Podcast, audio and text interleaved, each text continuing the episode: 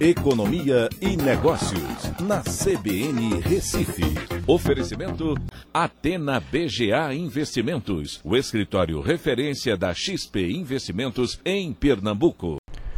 Olá, amigos, tudo bem? No podcast de hoje eu vou falar sobre as contas do setor público tiveram um rombo recorde de 702,9 bilhões de reais em 2020, segundo apresentou hoje o Banco Central. Isso representa um aumento de 1.036% na comparação com 2019.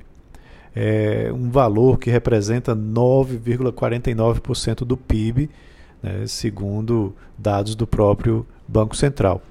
E é o sétimo uh, ano seguido com as contas no vermelho. Né, pior resultado de toda a série histórica do BC, né, do Banco Central, que teve início lá em 2001. É importante a gente entender que esse foi um ano né, totalmente atípico. Né?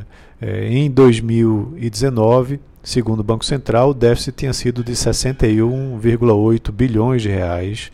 Né? Então é um aumento é, muito expressivo. É, e claro, isso tem tudo a ver com as medidas que o governo tomou para combater os efeitos tanto na saúde como na economia né, da pandemia do Covid. Uh, o auxílio emergencial foi o principal recurso é, que foi gasto, que foi é, investido gover pelo governo, com 321,8 bilhões de reais. Uh, o auxílio emergencial aos estados chegou a um montante de 60 bilhões e o benefício emergencial de manutenção do emprego e da renda, o chamado programa BEM, de 51,5 bilhões. Né? Mas, claro, além disso, a gente teve uma queda também muito forte na arrecadação de recursos né, por parte do governo. Para vocês terem uma ideia, o governo federal teve, na realidade, um déficit ainda maior. O déficit foi de 745 bilhões.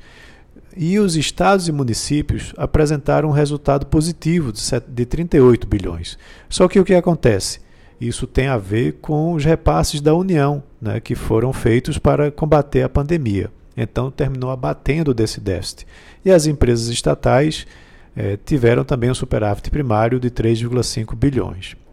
Uh, a gente precisa entender que 2021 passa a ser um ano ainda mais eh, desafiador porque há uma estimativa de um déficit na casa dos 240, 250 bilhões de reais e o endividamento, ou seja, a relação do, do, do, da dívida em relação ao PIB já passou dos 90%.